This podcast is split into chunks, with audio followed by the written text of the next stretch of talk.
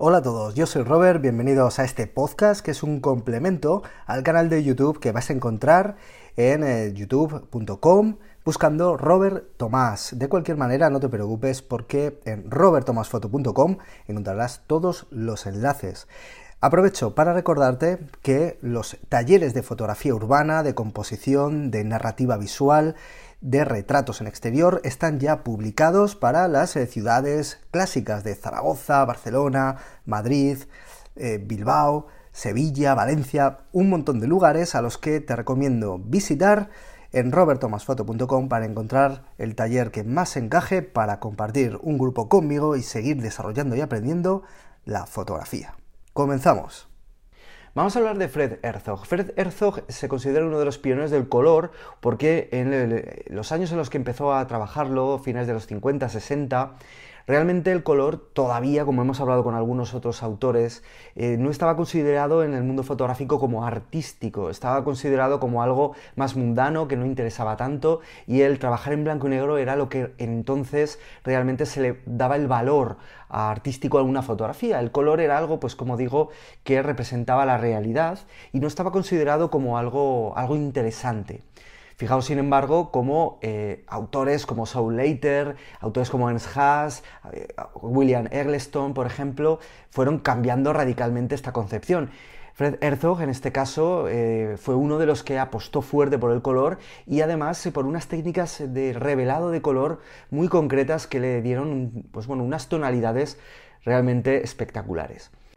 Fred Herzog realmente desarrolló su fotografía de una manera digamos, no peculiar, pero diferente a lo que podríamos considerar a un autor de su gran eh, talento. ¿no? Fred Herzog tenía un trabajo ajeno a lo que era propiamente de, la fotografía, aunque eh, realmente algo tenía que ver. Trabajaba como dentista, pero también realizaba sus propias fotografías científicas, fotografías de, eh, pues bueno, el trabajo odontológico que realizaba. ¿no? Entonces era un trabajo fotográfico un poquito peculiar. Sin embargo, la pasión fotográfica de Herzog le llevaba aquí en sus ratos libres, en sus, eh, digamos, desplazamientos por las ciudades que visitaba y en las que residía, pues fue desarrollando su estilo fotográfico y captando y capturando cómo se movía y cómo respiraba la ciudad, cómo se, eh, pues bueno, cómo iba transcurriendo el tiempo y sus gentes en ciudades como por ejemplo Vancouver, Vancouver en el cual pues desarrolló uno de sus trabajos más interesantes importantes documentando la, vida en, esos años 60, eh, principios de los 70, en los cuales se puede ver la evolución de la ciudad en cuestión de cartelería, en cuestión de, publicidad, en cuestión de locales.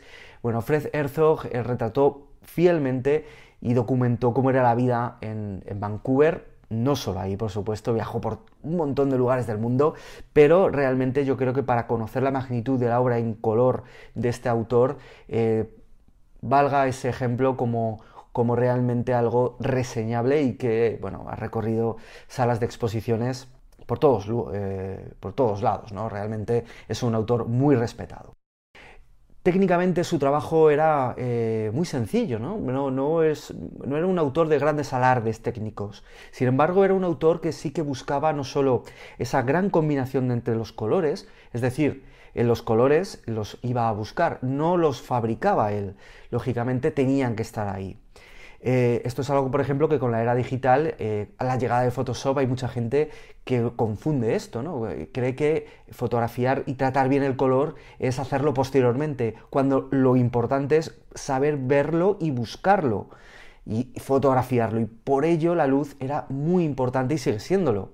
Entonces, por supuesto, yo creo que la luz era un poquito más, porque luego el transcurso y, de ese proceso químico en el cual de la toma a lo que realmente era la ampliación o la diapositiva que, resultaba de todo esto, era un proceso mucho más laborioso que lo que tenemos ahora en la era digital, ¿no?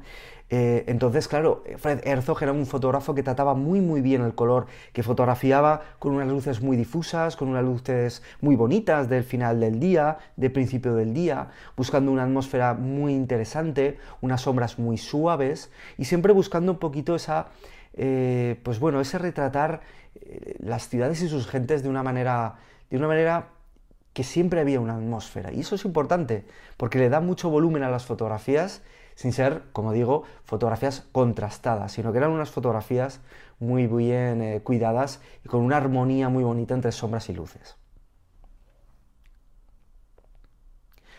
Espero que con todo lo que os estoy contando, con las fotografías que os estoy mostrando de este autor, de Fred Herzog, os pique el gusanillo de investigar un poquito más sobre su obra, por supuesto hay mucho más por rascar, y que os anime, os motive, os inspire a desarrollar vuestra fotografía de una manera, pues, eh, pues no sé, mucho, mucho mejor, ¿no? Al final todo tenemos que aprender y desde luego aprender de los grandes es sin duda algo, un valor seguro. Nada, a mí me encontráis en mi canal de Instagram, en arroba robertomasf, con mi trabajo diario y por supuesto en robertomasfoto.com. Nos vemos. Un saludo.